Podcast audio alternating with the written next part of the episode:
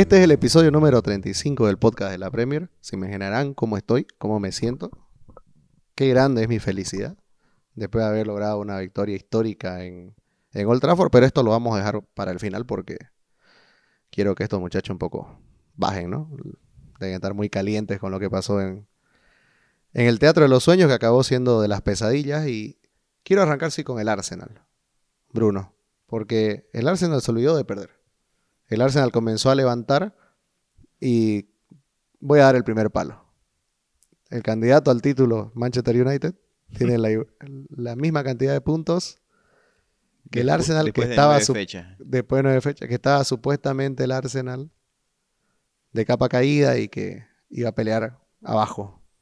¿Qué te parece? Que, que ni siquiera tenía chances de Europa League y ahora mira dónde está. Fecha 3, el United 9 puntos, Arsenal 0, 20 contra el primero porque estaban compartiendo la punta con el Tottenham. Y remontó en, ese, en esas seis fechas. El United solo ha hecho 5 puntos y el Arsenal la diferencia para igualarlo, ¿no? Pero no es solamente que el Arsenal, bueno, excepto Brighton, ha ganado todo. Ha ganado todo. Son 8 fechas que no pierde el Arsenal contando todas las competiciones. Y aquí Ah, el Palace también empata con el, Con el Palace Con el Palace de Vieira en, en- el Emirates. Bueno, ahí, ahí yo creo que hay un detonante principal que es eh, que Arteta encontró la defensa, creo. Creo que ya tiene los nombres titulares. Podemos hablar después de funcionamientos, podemos entrar a algo táctico de la defensa, pero la encontró, que es lo importante. Ya tenés un Ramsdale que dio todo el empuje moral, a pesar de haber sido tan criticado este fichaje, entró con todo. Un Tomiyasu que creo que nadie lo tenía y la está rompiendo. Hasta la fecha anterior era un jugador, tenía la estadística que no había sido dribleado hasta la fecha anterior. No lo habían pasado. Entonces, imagínate, digamos, ¿no? Y por arriba tiene un alto índice de efectividad de, de duelos aéreos. Un Ben White, ¿no? Que no ha dado toda la seguridad que se esperaba, pero sí manejando en la salida del balón ha sido importantísimo. ¿Podés creer que a mí nunca me cerró Ben White? Es que no cierra, eh, defensivamente está costándole, eh, es la realidad, pero le ha dado esa variable que, que tanto le costó al Arsenal salir con el balón en los pies, que tanto se criticaba, que antes tenía que salir con holding. Ben White tiene seguridad en los pies. Para Robertito no lees, por favor.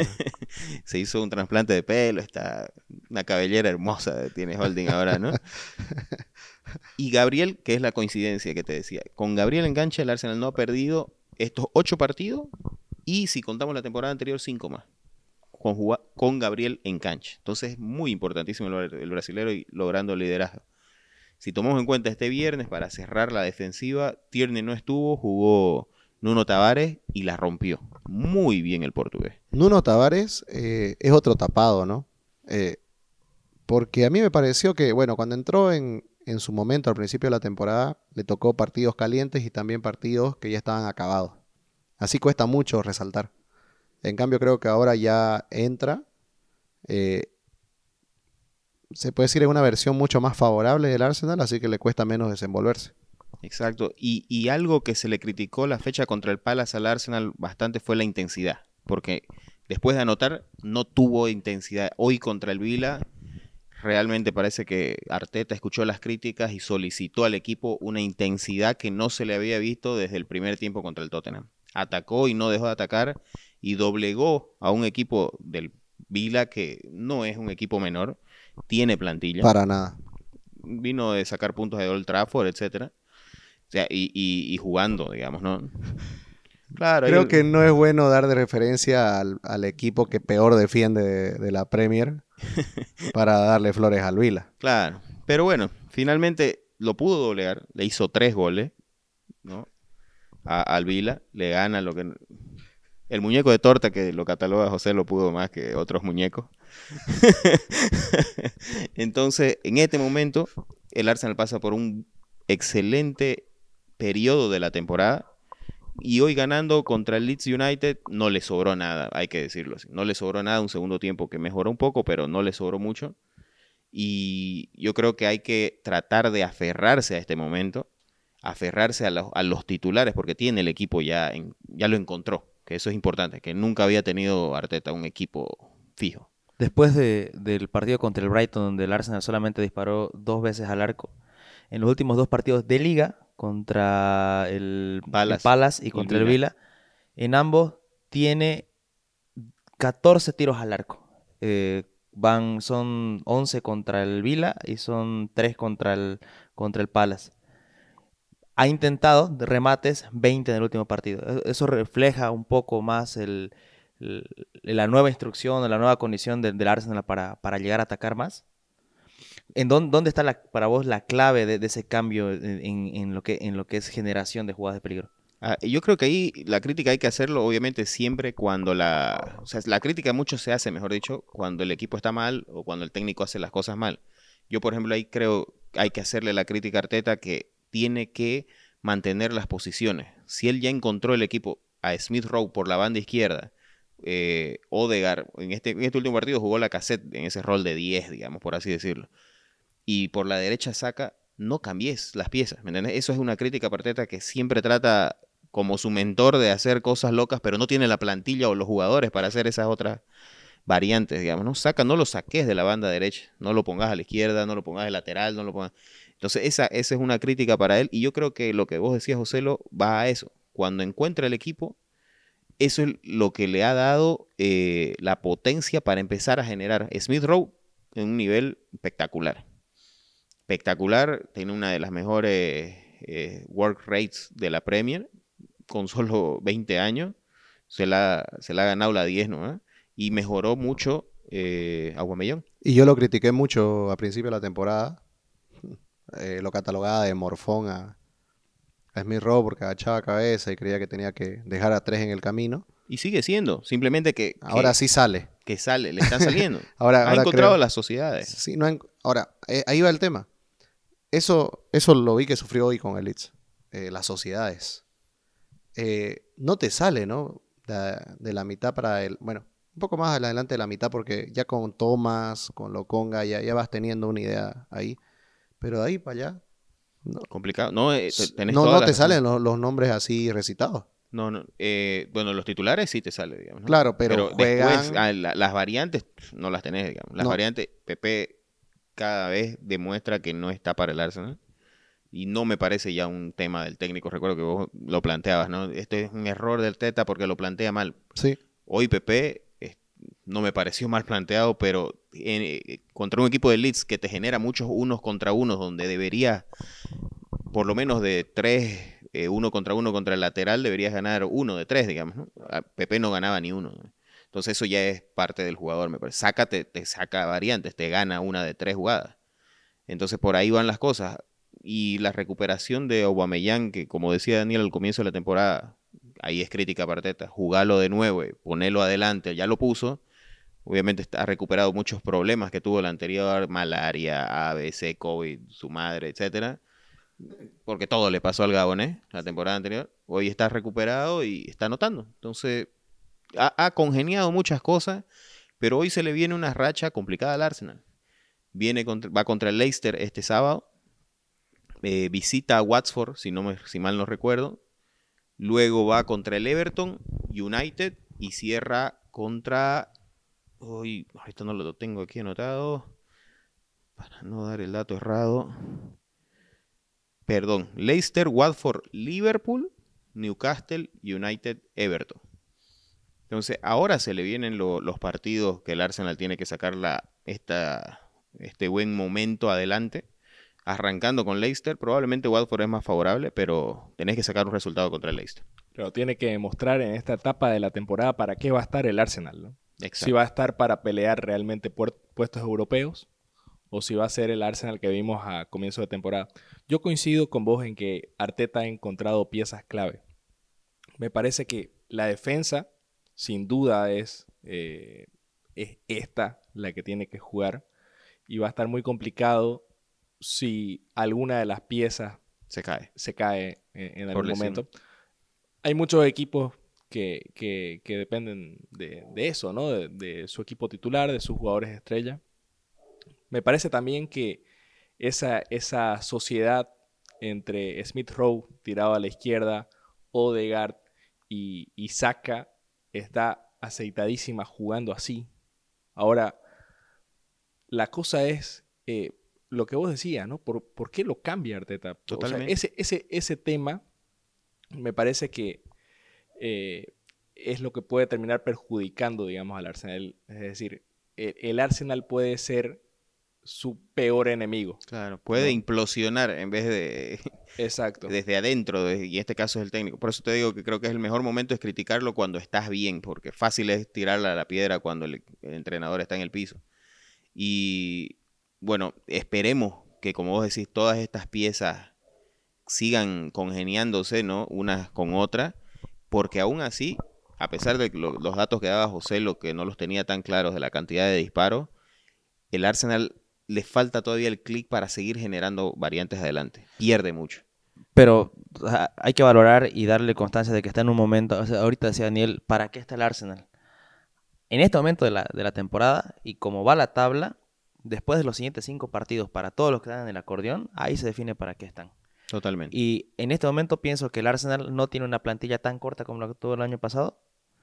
Tampoco van a estar sobrados, pero depende mucho lo que vayan a hacer estos, estos siguientes cuatro partidos. Yo creo que está gozando el Arsenal de la ventaja deportiva de no tener que jugar entre semanas. Pero igual, Con respecto a los, a los posibles rivales europeos, Sí. entre ellos Leicester, llámese West Ham. Pero aquí se, se- se enfrenta a, a- a- a los que para esta temporada son los rivales directos del Arsenal, al Leicester, al Everton. eh, luego, luego de esta seguidilla viene el, el West Ham seguido. Exactamente. Entonces, son partidos para Arsenal de seis puntos todito. sí, para, entonces- para lo que está el Arsenal, para lo que- porque no hay, no hay que inflarlo tampoco. Está No, un no. buen momento, pero tampoco hay que ponerlo que va a pelear Champions. Sí, el Arsenal tiene que si pe- quieren- objetivo si es quieren- volver a si- si- Europa. Si, quieren llegar a Conference League o Europa League, estos cuatro partidos es, es, la- es, es su temporada. Es crucial, totalmente. Si hay algo positivo, es que pasamos de hablar de la posible salida de Arteta a hablar de puestos europeos. Eso ya es una buena señal. Totalmente. Lo bueno es que siempre estuvo por encima en las apuestas que Ole. Siempre más, Ale- Ole estaba más cerca del despido. Hasta en el peor momento del español estuvo por encima en las Es que apuestas. vende más. Que vende más, vende vos decís. más. ¿Sabes qué te voy a decir? Cotiza mejor en bolsa el despido de Ole. Pero te voy a decir algo. A mí me parece que, que, que todavía no hay que sentirse, no hay que sentirse tan relajado. Porque se viene Manchester, un Manchester dolido, que va a tratar de sentar los precedentes para que el asesino con cara de niño se mantenga.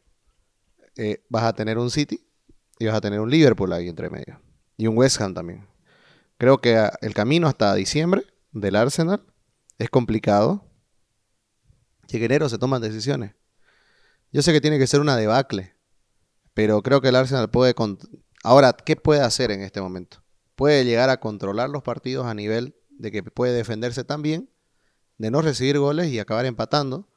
Y vos sabés que en el estado que se encuentra el Arsenal, empatar a estos equipos que te nombré del antiguo Big Six es como triunfo. Y si acaba ganándole a equipos como Watford, como Newcastle y se da la lógica, para adelante, ¿no?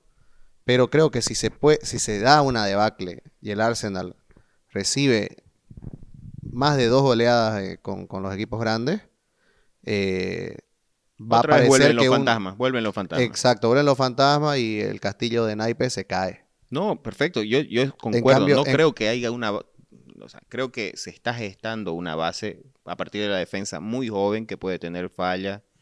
Tenemos la ventaja deportiva que te decía de no jugar entre semanas. Pero es interesante ver cómo la temporada anterior vos- el Arsenal solo sacó un punto contra el Barley, de cuatro, de seis posibles. Contra el Leicester solamente sacó tres. Con, vamos a dar otro ejemplo. Contra los Wolves sacó cero. Contra el Palace sacó uno, si mal no recuerdo, ¿me entendés? Contra menores, rivales menores que el Arsenal debió haber sacado resultados y se quedó a tres puntos de Europa League. Claro. ¿ya? Entonces, si el Arsenal esta temporada hace los deberes, debería volver a Europa League, ¿me entendés? Por la plantilla que tiene o por lo que está haciendo ahorita. Se puede caer, se puede Ahora no, caer. hay, ahora no hay un punto revulsivo, ¿no? En el Arsenal. Sí, porque Odegaard no ha tenido, o sea, está calzando en, en el- la estructura de juego en, en cuando van en bloque, pero no, no, es, no deja de ser revulsivo. Hoy la cassette hizo eso, sí. yo nunca lo defiendo, vos sabés, A mí me gusta Muy la cassette crítico. desde, desde la banca. Nunca me gustó de titular, pero me gusta desde la banca. Pero este que jugó de titular, oye, en esta posición de 10, l- generó muchas variantes. Salvando las distancias, hizo lo que hizo Firmino para el clásico. Claro. Bajó y desconcertó a la defensa, digamos. ¿no? Claro. ¿Me entendés? Le movió las piezas a- al equipo de Shandike. Shandike, ¿no? El de- Sam Dyke. del Vila. Ah, no, no. Perdón, es este. Pucha, se me fue el nombre. Ya. Ya no importa. Del Colorado, ¿no? Es Sí, este, el Colorado. Que también lo quieren, lo qui- hoy ya salió en Facebook una, Que lo quieren una- un clickbait, digamos. Que una vez que el Vila viene cosechando derrotas, de que lo quieren rajar y quieren traerlo a Steve Bruce. Algo que no va a pasar. Dean Dean Smith. Smith, Ese es Dean, claro. sí. Que tiene nombre de artista, al igual que Sam Dyke. Claro, entonces, Ambos podrían ir a Hollywood, llegan, digamos, a Universal, a Warner, donde te dé la gana, entran y dicen su nombre, yo creo que lo dejan pasar. Tienen nombre de artista. Oye, este, y bueno, así que vos crees que el Arsenal eh, es expectante, ¿no? Este camino, ya se viene el camino de espina. El pedregoso. Ahora empieza el camino pedregoso, a ver cómo lo resuelve. Por lo, lo importante es que por lo menos estás entrando con buen ánimo. Exacto. Con equipo completo, con ventaja deportiva y esperemos continúen los resultados. ¿no? Yo quisiera, quiero llegar a la fecha, de aquí a seis fechas, para jugar contra el Manchester de Ole. Así que estoy expectante que Para llegue ese ese partido, hay que partido. hacer especial. No, hay que pues hacer hay un especial. apuesta ya y todo. digamos. Si se va a Ole ahora, esta semana ya pagan. bueno, te, te digo otra cosa. Eh, pasemos un poco también a Londres, vámonos a la, a la zona más glamurosa de Londres. Y muy bipolar el Chelsea. No, te, te juega un partido, lo acaba sacando 1-0 contra el Benford, jugando horrible. El pobre Norwich, que se va a comer más de una de estas goleadas, al, parecer, recibe, ¿no? a, un Chelsea enojado, con ganas de revancha, no justamente con el Norwich, ¿no? Sino con, con todo lo que se viene dando futbolísticamente. Y resurge un Mason Mount, Kovacic sigue siendo. Nadie habla de Kanté, ¿no? Y es porque Kovacic es el, el revulsivo, eh, el box to box del medio, el motor, El nuevo tiempista. ¿sí? Y, y tenés eso, pero te diste cuenta que ya no tenemos claro quiénes acompañan arriba a Lukaku. Tampoco hemos estado hablando de Lukaku, por, no jugó. Tenemos. Werner sonó un poco más antes del parón de selecciones.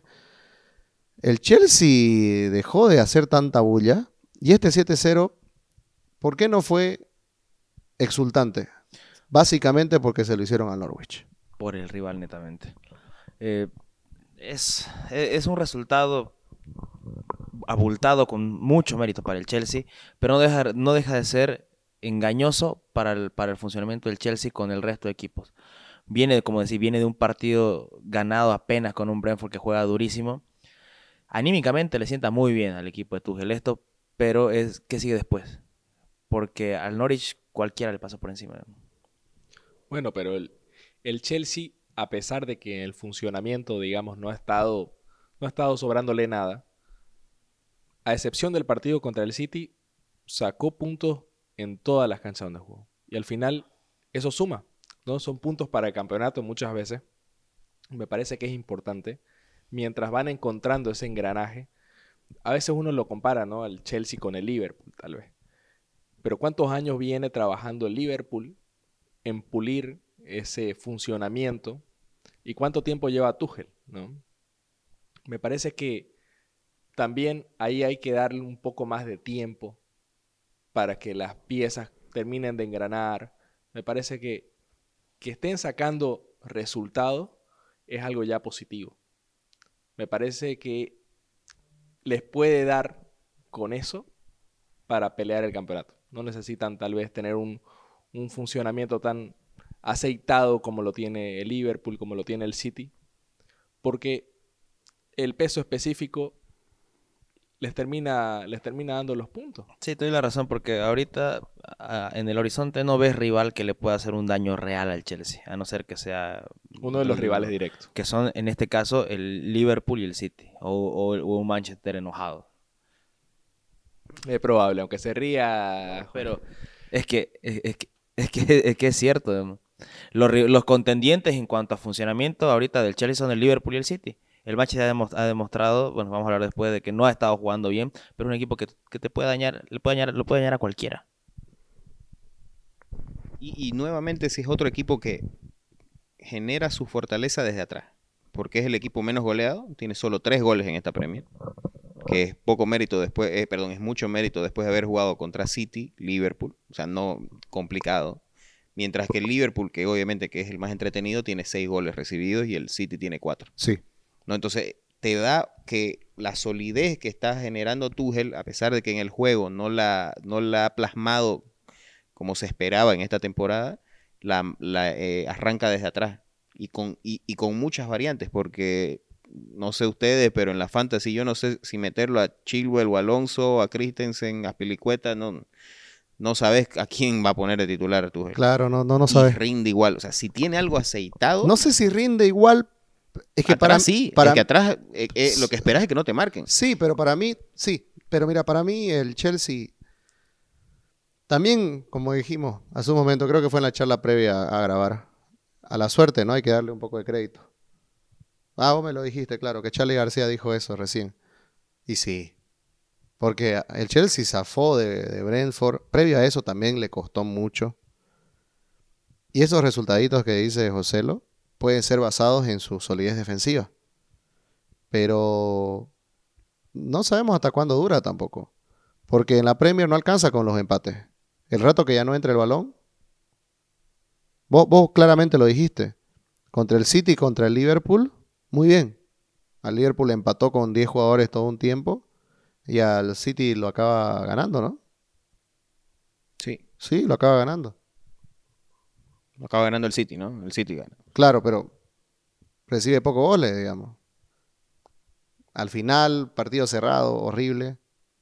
¿Y? ¿Me entendés? O sea, pero el Chelsea está insípido. O sea, creo que para nuestras expectativas del Chelsea que teníamos, del Chelsea que veíamos el año pasado, se queda corto. ¿Y quién te dice que te aparece el Chelsea de Antonio Conte? Que era probablemente más, más insípido que el de José Mourinho, el primer, los primeros. Sí, y te digo una cosa más. Muchos de los actores que participaron en esa película llamada Conte están. Están. Hay varios actores que están. Hay algunos, quedan algunos. sí, ¿no? quedan algunos y, y que son los, los líderes. Pero paralelismo, puedes, bueno, está Pa- Pilicueta, que obviamente es el que más resalta, y pero paralelismo haces un Víctor Moses que tenías por derecha con un Rhys James, O un Hudson Odoi. un Hudson Odoi, ¿no? Por la banda izquierda en esa época estaba, si mal no recuerdo, el central eran Cahill, Cahill, Pilicueta y quién era el otro, y Terry. Ya estaba Alonso, como dice, por la banda izquierda. Entonces, hay algunos, como hay actores, pero es una defensa aceitada de 5 que no recibió muchos goles la de Conte. Es más, creo que tienen el récord en la Premier de menos goles recibidos de un campeón. Y, y quién te dice que desde... a- eh, hay ese dicho en la NBA que se aplica al básquet, ¿no? Las defensas, las delanteras te ganan partidos, las defensas te ganan campeonatos, ¿no? Las ofensivas te ganan partidos, las defensas te ganan campeonatos. Eh, ahí el Chelsea tiene las de ganar. Probablemente es la defensa más aceitada de la Premier League. Sí, quizás sí. Ahora, pero ¿le va a alcanzar al Chelsea para seguir puntero? ¿Cómo lo ven? Vamos a ver qué le viene al Chelsea. Me parece, me parece curioso analizar eso. Porque ha tenido, ¿no? Subidas y bajadas, como ustedes dije- dijeron. A veces te genera un- unas, unas, a ver, como una... Anestesia, digamos. ¿no? Este anest- es como un placebo, ¿no? El Norwich, que, que te puede jugar en contra. El Chelsea se le viene ahora el Newcastle, el Barley, sigue Leicester, United, United, Watford. Con eso cierra noviembre, digamos. Sí. ¿no? Con Juventus entre medio. Y también, ojo, en la, en la Champions no fue el Chelsea de siempre, ¿no? Claro. Le, le viene costando también. Entonces, en las próximas seis fechas, lo más complicado es el United y el Leicester, ¿no? Sí. Eh, tiene zona para seguir creciendo el Chelsea o para mantenerse. Y llegar con, no sé si ventaja, pero sí con, con buena base a diciembre. Porque entre diciembre y enero empieza lo complicado que es Liverpool City. ¿No? Para el Chelsea. Y vamos a ver hasta dónde está la, la- el motorcito de Guardiola, ¿no? Que, que sabemos que- que, tarda en arrancar, pero ya arrancó. Ya arrancó, ya está con todos los cilindros a full y Ojo, hay que ver eso también, hasta dónde y quién frena, ¿no? Al equipo de Guardiola. Hasta Todo. diciembre. Me da miedo que llegue muy cerca de la punta Guardiola porque en diciembre la, la, la- La la descose. toma y no la suelta más. Totalmente. Pero, pero ¿sabes qué, Bruno? Vamos, vamos a entrar porque vamos a tener mucho que hablar. Es, es el partido, sensación. Creo que me, me agrada a mí mucho, ¿no? Que en el fútbol mundial se acabó hablando de esto más que inclusive el, el clásico español que acaba siendo devaluado. Y, y, y eso que fue un partido que, disparejo, ¿no? Así que, pese a eso, tuvo más relevancia. No lo transmitieron, eh, tuvieron, todo el mundo tuvo que verlo por streaming y la gente aún así lo vio. Se habló mucho, tuvo. También, obviamente, el condimento CR7 ayudó que se vuelva un espectáculo más grande. El momento de Salah también. Va momento de Ole. Sí, el morbo de eso. Así que todo se tornó allá por el norte de Inglaterra, en Manchester. Y, y vamos a, Yo voy a comenzar porque la verdad que es mucho más fácil hablar desde mi posición. Yo justo lo vi con José y con Daniel. Eh, no me sufrieron mucho, la verdad que el primer gol se lo grité y de ahí en adelante más charlamos del tema. El mínimo que podía hacer por ellos, ¿no? No los iba a matar. Y te digo una cosa, creo que el Manchester eh, dio su cara más patética. Eh, lo que hizo Ole fue lo que siempre decimos acá, ser muy predecible. Klopp predijo todo. Klopp predijo y anuló todos los mecanismos posibles para que el equipo del Manchester tenga un funcionamiento normal o que acostumbra a tener. Y me parece que lo lee el partido de entrada. A nosotros nos sorprendió, bueno, Fabiño no llega por la lesión que acaba cosechando en Madrid, pero Mané en el banco, titular eh, eh, Henderson, Keita y, y Milner, ¿qué está pasando, no? Todo, ¿qué, qué, qué es esto? Eh, no entendíamos un poco cómo iba a ser la alineación y pensábamos mucho en el 4-3-3. Pero ¿qué pasó? Klopp dijo, si peleo en el medio con el Manchester me va a costar, ¿no? Eh, Tienen, son rocosos, McTominay con el físico se te impone, yo no tengo a mi máquina que, que es Fabiño y Henderson no me va a alcanzar porque también tiene que pelear con Bruno Fernández, con Fred. ¿Qué hizo? Saltó esa línea. Saltó y solo puso dos jugadores solo para interceptar y fue directo a cazar atrás. Fue con cuatro arriba. Eh, Keita todo el tiempo basculaba con, con, con Salah y lo mismo pasaba en la izquierda entre Jota y Firmino. Y ahí la, virtud, sí, de, de Klopp, de, Fue meterse entre la defensa de- y el mediocampo. de meterse en ese punto, pero con alguien que sabe hacer, que domina ese rol de falso 9, que es Firmino. ¿Sí? Porque impresionante cómo vos, vos lo que vos decís, esperabas el 4-3-3, la banda de Salah. Salah parecía muchas veces centralizado, Keita por banda derecha y, y en el gol, en el segundo gol, se ve claro que es cuando chocan los dos jugadores del, del Manchester, como el que llega por el medio es Salah, Keita está por la derecha y, y- y prácticamente como si fuera un contención llega Firmino. Sí. O sea, y eso te da, y ahí podemos entrar a, las deficiencias del Manchester, ¿no? Que, No, pero ahorita hablemos de pero las hable- virtudes. pero ahí es una virtud totalmente de- de- del planteamiento. Me parece que estas fueron más que errores eh, puntuales, porque podemos criticar que Maguire en el, no sé si es el tercer o cuarto gol, donde rebota el balón, tarda un mundo en alcanzarlo a Salah, no llega nunca cuando anticipa an- antes que deje a salga el pase al medio. Luego también que el pase que mete Henderson no lo puede meter con una defensa como la calidad que tiene la del Manchester, aunque es un pase increíble.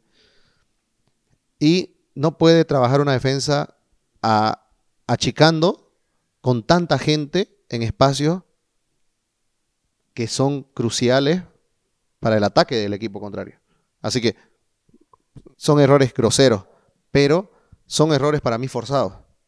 Para tiene, mí, tiene virtud el Liverpool. Sí, para mí el Klopp le da un baile táctico a, a Ole porque él se dio cuenta cómo defendía el United y lo aprovechó al máximo. Le dijo, bueno, el United va y quiere cerrar con muchos jugadores, pero sus jugadores son, son, son lentísimos para cerrar. ¿Qué hago? Transiciones rápidas, llego con mucha gente, sorprendo porque van a llegar jugadores que ellos no esperaban que llegue. ¿No? Ese uno es Keita, otro es Henderson. Y también al recuperar, se ve claro en el último gol, cómo recuperan de rápido Henderson, cómo la pelean, ¿no? Creo que se la roban a Bruno Fernández, si no me equivoco, o a Fred. Roban el balón y sale directo a la contra. Eh, en un pase llega Salah a estar mano a mano. Y otra cosa, el Liverpool siempre atacaba con los extremos, la línea de tres adelante y los dos, ¿no? Acostumbrados a eso. Esta vez no hizo eso. Esta vez hizo dos líneas de cuatro para atacar, en la cual Robertson y, Trent fueron mucho más medidos. Eso es algo que me hizo notar Daniel. ¿Viste que Robertson y, y Trent no subieron mucho? O sea, no subieron lo que subían siempre, ¿entendés? Antes, vos sabías que se la comían la banda, tocaban la línea de acá y tocaban la línea de fondo, ¿no? una- en- en un... Era un tándem que no paraba, ¿no? Era ida y vuelta, era De un manera, péndulo. de manera natural, el, el que hubiera Claro. hecho los goles hubiera sido Trent, pero Trent Exacto. preocupado de, del, del- de Rashford o de, o de está en izquierda, creo que ellos estaban... pero sí cuidando su posición, Sí. porque el que llegaba era Keita. Y, o sea, la- una virtud total de, de Klopp al, a, a los primeros minutos, decirle, a ver, ¿qué quieren hacer? Sí, La, la- la pelota al Manchester, ¿qué quiere hacer? El Manchester vio espacios en el, en el Liverpool, intentó atacar en bloque como siempre suele hacerlo el Manchester, y a los 15 minutos llega el primer gol de, esa, de esa manera, sin, sin una subida de, de Sí. Alexander Arnold, toda la jugada por izquierda para que por derecha llegue Keita, y arrastrando marcas de las personas. O sea, Firmino se llevó la marca de Freddy McTominay al medio campo cuando el ataque ya estaba preparado para Keita. es como cuando ves Y un hubo partido una de contra tenis, ¿no? sí, y no hubo una Es cuando ves un partido de tenis. O sea, disculpame esto, lo que voy a decir para, para ejemplificarlo. Fue un partido de tenis en el cual tira ese mate que lo deja a contrapierna al otro jugador. Exacto. Lo que, lo que más me indignó a mí es que de- después del primer gol no hubo una contrarrespuesta táctica a lo que estaba haciendo el Liverpool, porque el Liverpool para los cinco goles hizo lo mismo. No, yo, yo marco tres goles. Para mí, tres goles fueron iguales. Ocurrieron los mismos errores. Se dio de la misma manera. Obviamente que es imposible que sean goles idénticos. Pero la sucesión de errores y la sucesión de virtudes acaban siendo las mismas. Y me parece que ya, te hicieron uno, corregí, ¿no? Te hicieron dos, viejo. ¿Por qué no corregiste? Pero te hicieron tres, ¿estás de adorno? ¿Entendés? ¿Estás de adorno? Ahora, el Liverpool, sacado para mí lo de. Vamos a hablar esto al final del, primer tiempo, para mí sacado Ronaldo. Lo que hace no habla de un jugador. Yo sé que es una máquina competitiva, un jugador muy mental, pero acá pierde, pierde la cabeza. Eh, yo sé que él apuntó al balón, pero esto fue es full interpretación y yo creo que si el árbitro estaba un poco más, más fino, le, le metió una roja y nadie iba a decir nada. Y luego, porque la, la jugada, la primera va a presionar, típico jugador que protege el balón para que salga, no era ni siquiera amarilla Era falta y listo. y listo. Pero ya en el piso, esa exageración, le- claro, como dice Daniel, le da dos patadas. Ahí ya yo creo que no le hace bien ni siquiera a tu equipo. En el estado mental que estaba tu equipo, vos que hagas esto, vos demostrás impotencia. No es una buena señal al grupo. Creo que la, la señal que tendrías que hacer al grupo es de que todavía se puede y dejar las cosas. Y luego, para cerrar las desesperaciones, y yo con esto mi descargo queda, es lo de Pogba ya es impresentable. Está muy bonito, se hace el pelito celeste con blanco, estaba estrenando sus zapatillas veganas, oportunistas, ¿no? Ahora ya Adidas, y si Adidas nos escucha y no nos quiere auspiciar no pasa nada, pero a- oportunista, con todo esto lo. Entró el muchacho, duró 15 minutos, no hizo nada más que perjudicar a su equipo. Y se va calladito, agachado, y lo peor que todo era una, una pelota ya irrelevante en el cual él ve que había más jugadores de Liverpool alrededor, el Liverpool estaba en salida, si él la recuperaba iba a haber otro jugador de Liverpool, no había manera que el United recupere ese ataque de alguna manera. Sí. Y, y él pierde la cabeza o quiere ganarse al público, Y- que el público ya estaba eh, en silencio porque ya estaba moralmente caído. ¿A dónde va eso? Eh, creo, que, creo que esas señales a mí no me gustaron del United. Fue lo, donde yo lo vi devastado. A ver, lo, lo de Pogba antes de que, de, de que entre Daniel, no es el primer partido que, recibe una amonestación, una tarjeta por, por tratar de recuperar la pelota en el último cuarto de cancha al Manchester. Eh, perdón, en el, el del, rival. Ha recibido amarilla por proteger la pelota con ruleta. Ha recibido amarilla por ir con la pelota. Entonces, Pogba no sabe marcar. Llega tarde, no sé si es mala leche, no sabe marcar. Pero este es un error que si lo, que, que si lo, que si lo ves como entrenador, te- tenés que decirle, no vayas a marcar por atrás. Anda a tu posición y espera si quieres ayudar. O respaldate en otro jugador, porque mm, Daniel no me va a dejar mentir. Debe haber en esta temporada cinco partidos o cuatro que ha recibido amarilla por ese tipo de falta. Sí, coincido, pero creo que esta expulsión en particular tiene más que ver con, con la impotencia. Y también es esa impotencia la que tuvo Ronaldo cuando patea a Curtis en, en- en el suelo, ¿no? Me parece que todo, todo está relacionado. A ver, Juan decía, no te pueden hacer tres goles iguales. Y es verdad. ¿Y sa- y sabes por qué no te pueden hacer tres goles iguales? Porque si no responde el técnico, tienen que responder los jugadores. O sea, los jugadores no están de adorno. Tienen que saber también leer el partido. Y si no tienen respuesta del técnico, el capitán tiene que decir, oye, te estás parando mal ahí. Vení acá, anda allá, posicionate así. Tiene que haber eso. Son los famosos entrenadores dentro de la cancha. Y Manchester se supone que tiene. Maguire debería ser uno. eh, Ronaldo podría ser otro. eh, Bruno Fernández podría ser otro. De Gea también. O sea, Yo creo que De Gea es el único que lo es. hay, hay jugadores, hay jugadores que lamentablemente eh, no leen los partidos tampoco y no colaboran, digamos, en, en la función del técnico. Que no le saco responsabilidad a Ole. Me parece que, que Ole se aplazó, o sea, y, y fue eh, la reprobación con nota más baja que tal vez podemos hacer en toda su carrera. Por, por lo significativo, porque también lo que pasó contra Young Boys fue impresentable. Solamente que esto obviamente resuena mucho más por todo lo mediático que había alrededor, ¿no es cierto? Eh, me parece que eh, lo, lo del United es muy, muy profundo. Me parece que ya debería ser esto un ciclo terminado. Ahí te doy la razón. ¿Y por qué, no, por qué mm, eh, le, le quito un poco de responsabilidad a los jugadores? El otro día te hablaba de una anarquía de los jugadores en el campo para, para recuperar el, el último partido que tuvimos contra el, contra el Atalanta. ¿ya?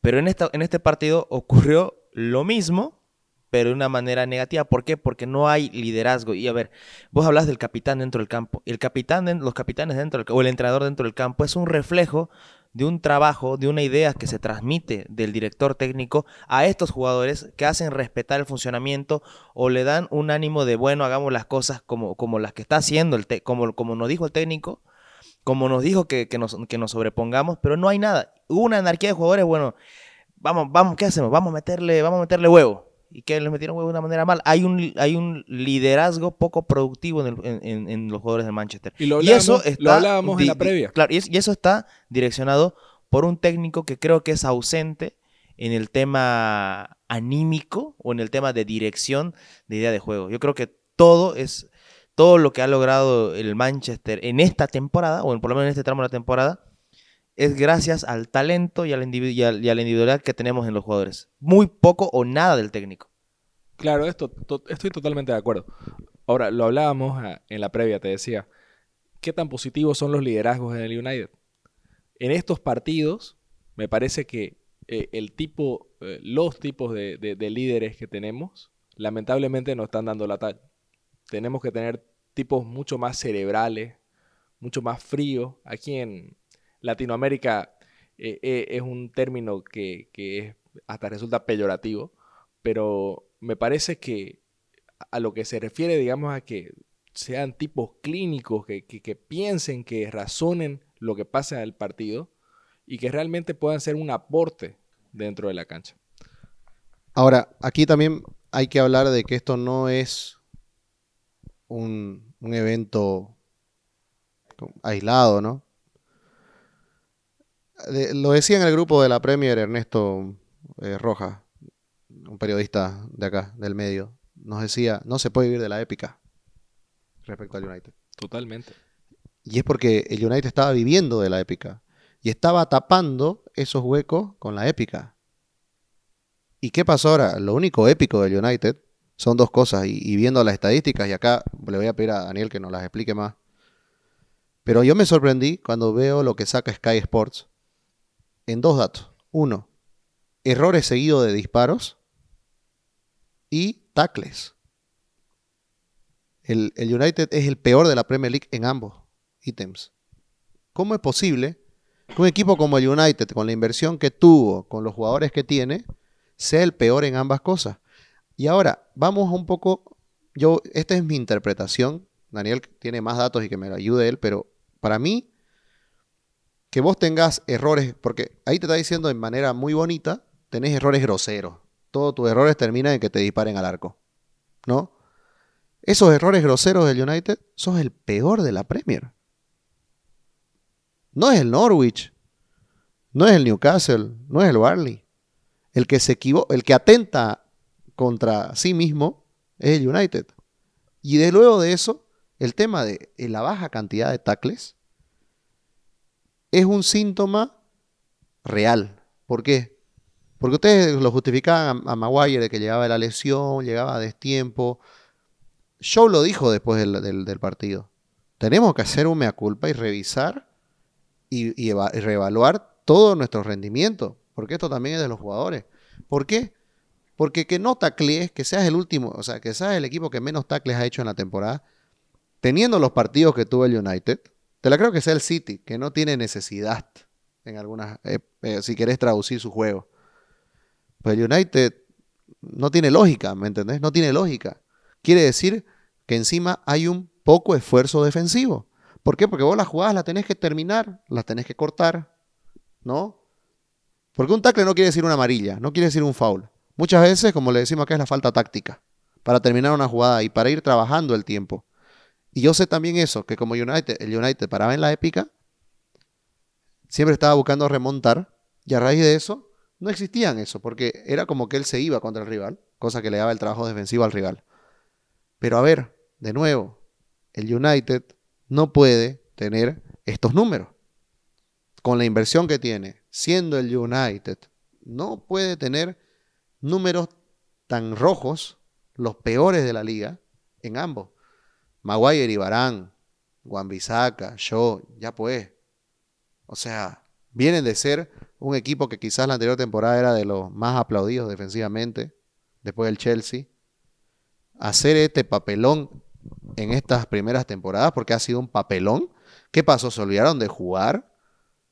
El técnico era el mismo, los compañeros eran los mismos. ¿Qué pasó? O sea, y yo, disculpe, me voy a hacer la bola, ¿qué no metieron línea de seis? No, viejo, es que no va por ahí, ¿me entendés? No, ¿sabes qué? El United es un equipo que vive mucho del el contexto. Vos si ves la, evolución del proceso de Solskjaer, te das cuenta que en una temporada sale sexto o séptimo, no recuerdo bien, con 66 puntos. En la temporada siguiente sale tercero, me parece, tercero, con 66 puntos. Y vos decís, hubo una evolución, porque en la, temporada pasada salimos séptimo y ahora tercero. Pero eso es engañoso. Hemos sumado la misma cantidad de puntos. Entonces, a, lo que me voy es que en, el contexto hace brillar muchas veces al Manchester más de lo que eh, realmente debería.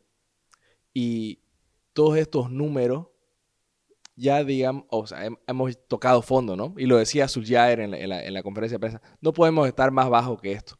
Pero el rendimiento del equipo en las anteriores temporadas y en las fechas pasadas ya venía prendiendo luces de alerta te, va, te iba diciendo, aquí están mal las cosas y no se las están corrigiendo. Y lo veíamos cada partido. Me acuerdo cuando goleamos al Newcastle eh, Juan, vos decías, fue todo fiesta en Old Trafford. Me acuerdo que ese día te dije, pucha, ¿sabes que No tanto. Porque cada que aceleró Newcastle nos complicó. Cuando nos llegó el, como, como si nada, nos llegó el, gol de Longstaff. O sea. En un ataque. Sí. Y, y, contra Leeds fue lo mismo. O sea, incluso en los partidos que, que hemos, hemos dominado, porque hemos metido más goles de los que hemos recibido, eh, el United se ha mostrado endeble. A mí me parece, en una primera instancia, que hay una responsabilidad del entrenador, porque los jugadores parecen perdidos tácticamente. Vos fíjate en el primer gol del Liverpool, ¿dónde estaba Wan-Bissaka? Wan-Bissaka sale a marcar a, a, la media cancha, a la línea de media cancha. Ahí el primer relevo debería ser McTominay que vaya allá a, a- a cubrir ese, ese espacio. En el Sale- pase los agarra a la espalda a, a Lindelof y Maguire. Sale Wan-Bissaka hasta ahí y hace que se retrasen, que, que se vengan hacia la derecha todos los jugadores de la línea defensiva. Y Fred y McTominay estaban juntitos, quién, quién sabe qué haciendo, en, en el centro del campo. Mientras cuatro de Liverpool, de Liverpool venían corriendo adelante de ellos. O sea, eh, so- son cuestiones que vos decís, está bien, lo- lo- los jugadores tienen responsabilidad, tienen que leer un poco mejor eso. Pero también tiene que haber entrenamiento. Ahí, ahí es lo que muchas veces varios hinchas del United nos dicen, ah, sí, vos has estado en el entrenamiento, sabes que se entrena o que se no se entrena. No, viejo, pero veo los partidos. Y si veo los mismos errores todos los partidos cada semana, es porque evidentemente no se está trabajando en ello. Se juega como se entrena. Eso, Exacto. ese es el concepto clave. Se juega como se entrena. Si entre- entrenas intenso, vas a ser intenso en el campo. Men- Por lo menos es un concepto base. básico, digamos, básico. Y, y sin duda es eh, la, la deficiencia principal. A partir de ahí también podemos hablar de, de los rendimientos de los jugadores, de, no sé, no sé si, si, si algunos jugadores estarán disconformes con el técnico y estarán guardando la pierna. Muchos dicen eso también. Es una posibilidad, ¿no? No, pero es una tormenta perfecta lo que se le ha venido a Manchester, a mi parecer, ¿no? O sea, una, luego de una euro donde te viene tu mejor jugador, que fue la temporada anterior, Shaw probablemente, cansado, agotado, Maguire con problemas de lesiones, hay que decirlo. Se, le, se lesionó eh, el mejor central que tiene, que es Barán, que lo hizo bien, era lo mejor de la... Y Juan Bisaca, que efectivamente vos nos, nos- nos sacaste a deslumbrar todas sus sus falencias, la verdad, pero nosotros lo teníamos más arriba. Eh, la verdad que está paupérrimo el nivel de- del inglés, digamos, del morocho. Y solamente resalta ahí De Gea, sin contar todas las inconexiones, y el único revulsivo es Greenwood. Sí, Es el único. Y, y la gente le, le- le tira mucho también a Fred, siendo que Fred tal vez es el que intenta disimular un poco todo, lo, todo el desorden que hay ahí. Y McTominay también está volviendo de una lesión. Fred cae ha- siendo el, señala- señalado por las deficiencias técnicas de Ole. ¿Me entendés? Está muy mal plasmado en la cancha Fred, que hace parecer de que él lo hace todo mal. Queda pero no es expuesto, así. Queda, queda expuesto. expuesto. Esa es la palabra. Es como Lindelof, que siempre ha quedado expuesto porque cubre las espaldas de Wan-Bissaka. Le tocó bailar con la más fea. Y hoy, eh, cuando te hablaba del falso 9 de, de Firmino, ahí hay una culpabilidad innegable que no es del entrenador para mi gusto. ¿no? Eh, cuando se tira eh, Firmino a- a- a- hacia el medio, hay dos opciones. O salís y, y lo perseguís y te saca a pasear, o te quedás. Tenés esas dos opciones y lo esperás al que venga de frente. Nunca hicieron ninguna de las dos los del United. Porque no había esa coordinación que vos decís entre mediocampo y defensa. Entonces, Era como que si Fred y McTominay, y, él, y lo acaba de explicar Daniel en, cuando describía el primer gol, como si estuvieran peleados con Lindelof y Maguire y no se hablaran. totalmente. ¿No ves? Y, y también algo que, que- que para mí fue crucial, Bruno. Vos lo viste, ellos me lo hicieron notar a mí durante el partido. No tiene el liderazgo, no sé si no tiene la valentía, o no tiene los pergaminos, o no se siente lo suficientemente, eh, no sé, con mucha jerarquía, capaz. Ole, pero Ole hace cambios, no toca a los niquelados no tocan los niquelados. Eh, cuando hicieron los cambios, yo le digo, no, es que tiene que salir este. Me dicen, no, lo va a sacar a Greenwood. Y era el que mejor jugaba. Y yo digo, ¿pero por qué? Vas a ver. Estaba. Lo saca Greenwood.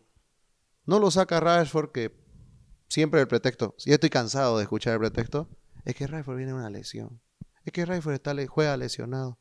Que no juegue, viejo. Que se vaya y se recupere bien. Han pagado 80 millones por un fiera que está sentado, que se llama Sancho. Úsenlo. Tienen al mejor jugador de la última, de la, de de la última fase de, de la anterior Premier League que se llama Jesse Lingard. Úsenlo. Jesse Lingard se estaba riendo en la banda mientras calentaba, pues, cuando la gente le, lo, reputeaba y, él le decía, "Pues, yo no estoy jugando, no es mi culpa. Pero a él lo tenés sentado y estás llorando porque Rashford está, juega lesionado. ¿Y qué quieren hacer para contar, para escribir un libro del héroe? que Nadie se acuerda del que juega lesionado, no sirve de nada, no sirve para nada eso. Pero ahora, ¿Ole no tiene acaso los pantalones? no se siente lo suficientemente buen técnico o se siente menos que sus jugadores para no, no tocar a, lo- a, los Y ahí está, mira. a, los- a los que son supuestamente top class, las vacas sagradas. Otra vez estamos. Porque a Pogba los metió. ¿Para qué? ¿Para qué? ¿Para ¿Por qué no lo metes a Lingard? Si lo atacaste a Greenwood, a Rashford te diste que sacarlo y meterlo a- a Lingard. Para Lingard no lo metes. Porque a Lingard sí se puede. Lingard se acepta sentarse. Donny Van de Beek, por lo visto, ya no quiere sentarse más. ¿No? Sancho, la cara que tenía Sancho era de, oye, yo no debería estar acá. ¿No? Entonces, Y mira, muchos muchos eh, fanáticos del Manchester, igual que nosotros, como yo, Daniel, me van a matar por esto, pero si hay un jugador que, que como va al partido 3-0 y no te está aportando ni en presión, ni a bajar a, a formar parte del juego, que yo no le voy a negar nada a este jugador, es mi ídolo desde chico, pero se llama Cristiano Ronaldo, y no te está aportando en este partido, ¿por qué no lo sacas a él y metes a jugadores que te generen fútbol? Ahí están los mismos nombres, hermano. Sancho, Lingard, meterlo a Van de Beek, decía Juan, sería ir a, ir a terminarlo de matar en este partido, pero están Sancho, Lingard para poder construir juego. No, y sacando pieza por pieza, sacando a Cristiano y metiendo a Cavani, Cavani. Porque iba, Ca- iba a Cavani- haber un cambio. Cavani recupera, defiende y hace de todo. Sí. Y no, no, con esto no estamos diciendo que Cavani es mejor que Cristiano Ronaldo, pero quizá era un partido o una, una circunstancia donde Cavani va a sacar más rédito para el equipo. Quizás para, quizás no para hacer la épica, pero quizás para no perder peor. Sí. eh, Quizás para generar un 3-1, un 3-2. surgieron después de la derrota varias, eh, varios, varios rumores que parecen las típicas filtraciones de vestuario cuando, cuando hay un fin de ciclo, ¿no?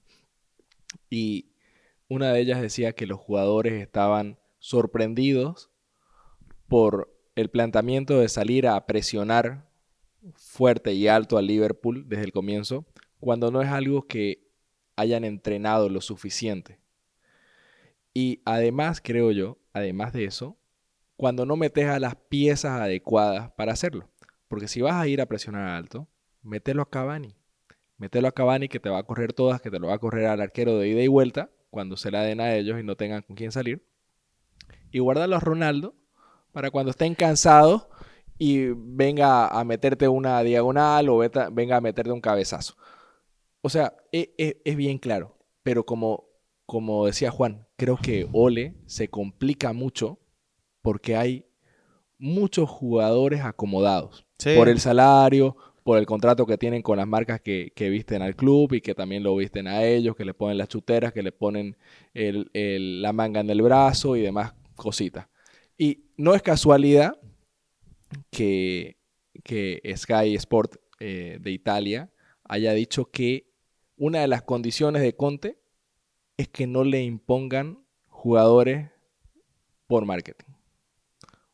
O sea, no es casualidad. Me parece que el United tuvo problemas con Mourinho, Pogba con Mourinho específicamente, también por, por este tipo de cuestiones. Y como decimos siempre, Ole es un técnico apaciguador, es un técnico que Es no se va a es- es- complicar es con un fiel obediente los Glazer. entonces, entonces, digamos, en cierto, en cierto momento es probable que al United le solucione algunas cosas. Pero llegan cuando las papas queman y, y ¿qué haces? Tienes que tener, como dice Juan, los pantalones para poner realmente al que está mejor y, sacarlo de la cancha, aunque se llame, al peor, aunque se llame Cristiano Ronaldo o, o se llame como se llame. Aquí creo que analizamos todas las deficiencias o las carencias que tiene el Manchester desde, desde el técnico hasta los niveles de los jugadores, prácticamente en todas las líneas ya lo hemos tocado.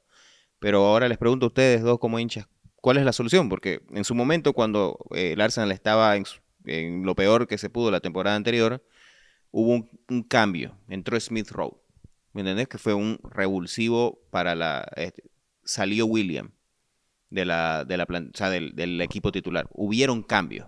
¿Cuál es el cambio ahora del Manchester para, para cambiar esta temporada, no? Porque por lo visto, por las noticias de hoy, se queda Ole mínimamente una, a jugar este clásico contra el Tottenham, ¿no?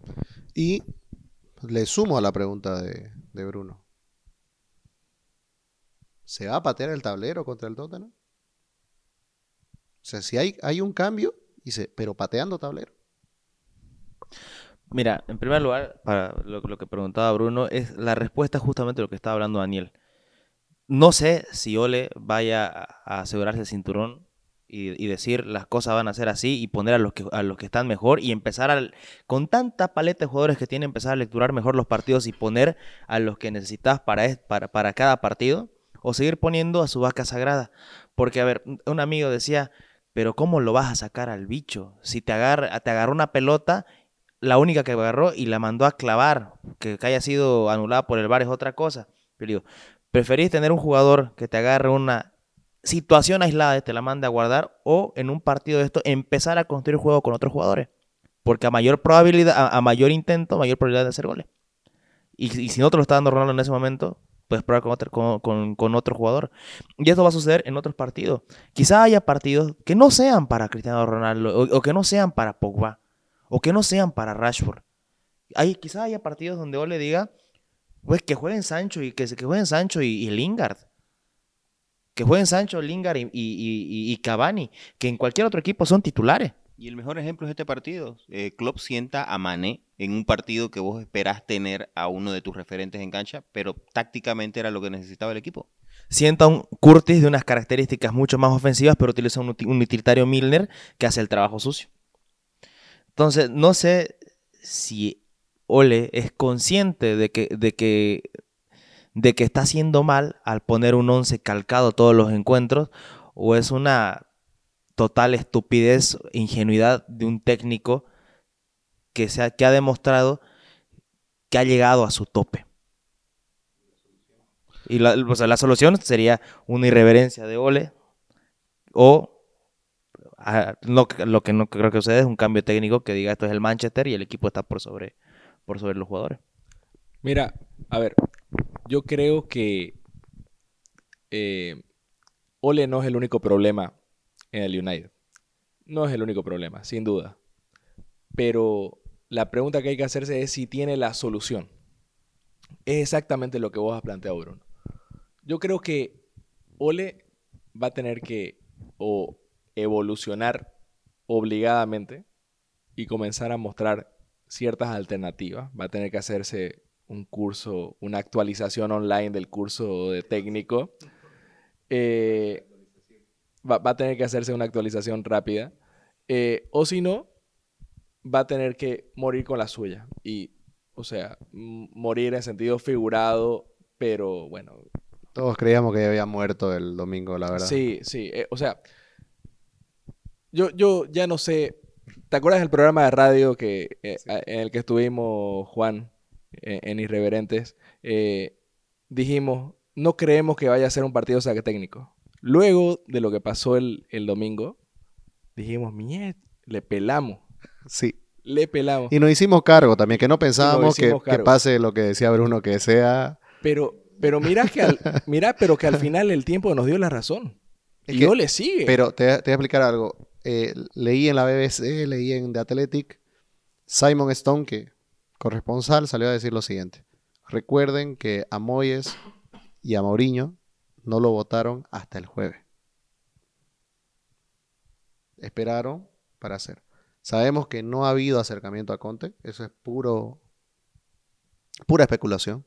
No ha habido acercamientos formales. O sea, hubo algún tanteo para, decir, para decir, ¿aceptarías o no aceptarías? Bien, ok. Listo. Listo. Ahora, yo creo que se han sentado con Ole, Woodward había un poco también dijo, a ver, ¿qué, qué nos trae?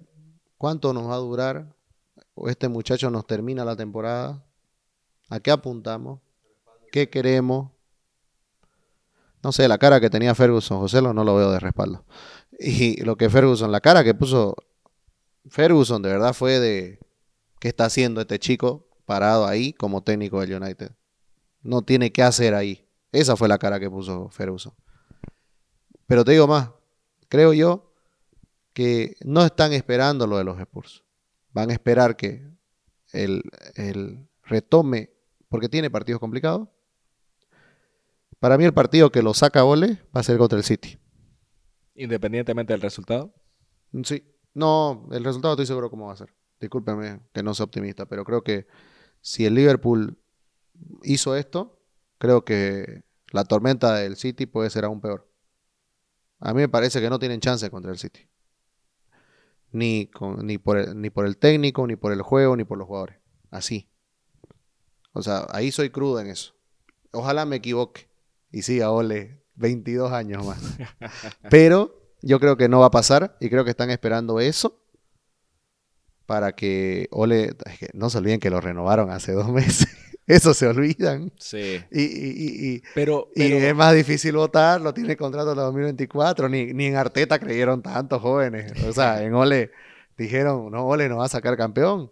pero Ah, ojo, eh, no puedes es por regalar eso, mucho terreno tampoco. Pero están esperando esa debacle. Sabemos que los Glazers no les importa un comino que la vaca llamada United gane eh, un, un campeón, un, un, este, ¿cómo se llama? Un concurso de la mejor vaca.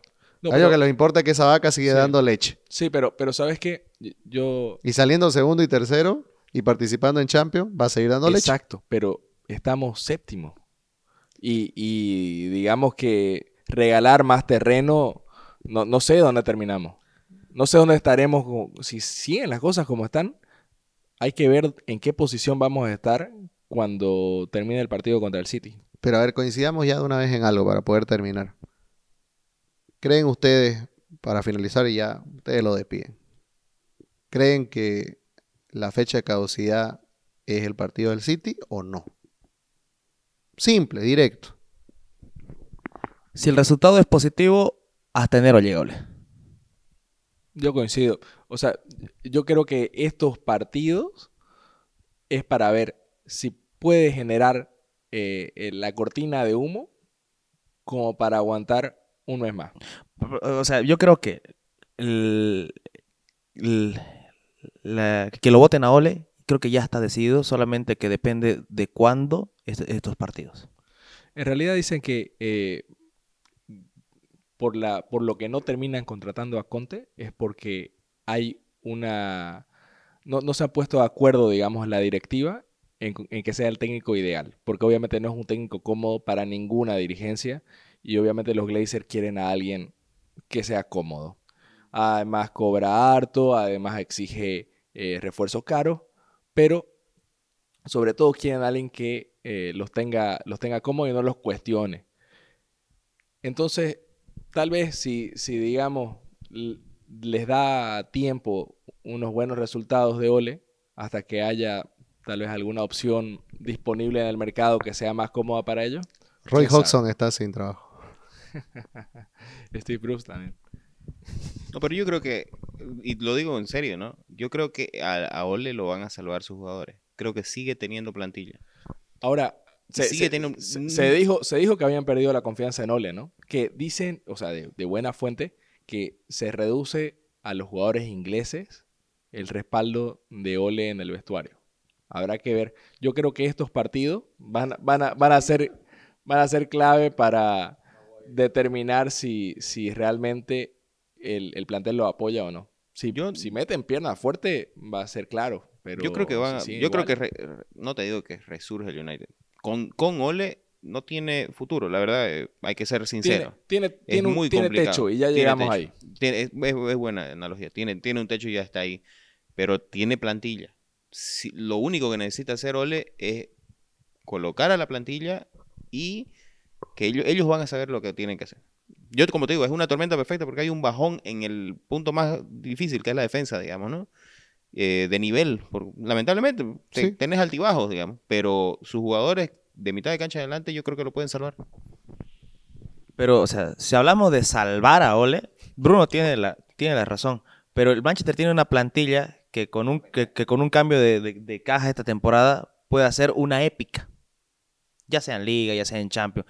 Pero si vamos a seguir hasta el final de la temporada con un freno de mano que es eh, Ole Gunnar Solskjaer, no vamos a llegar más que a clasificar a Champions y salvar la temporada. Ojo, eh. Ojo. Que saben con quién están empatados, ¿no? Con el que iba solamente a clasificar a Europa League. No, es que yo tengo que hacer campaña para que se quede hasta el final de la temporada. Vamos, estamos haciendo la mediática. Pero, pero bueno, estamos empatados en puesto de Europa League también, ¿no? O sea que Claro. no, no- no le pelamos mucho. Bueno, no, nos vamos. Esta vez sí pidiendo a todos. eh, Estamos con un hashtag hace, hace una semana, que es FreeDoni. Así que todos únanse al hashtag en Twitter, en las redes sociales. Queremos libre a Donny Van de Beek. Él pidió su libertad y queremos que sea libre de nuevo. Y sea feliz. Vuelva a la felicidad. Bueno, esto fue el episodio número 35 de la Premier Podcast. Aguante el Liverpool.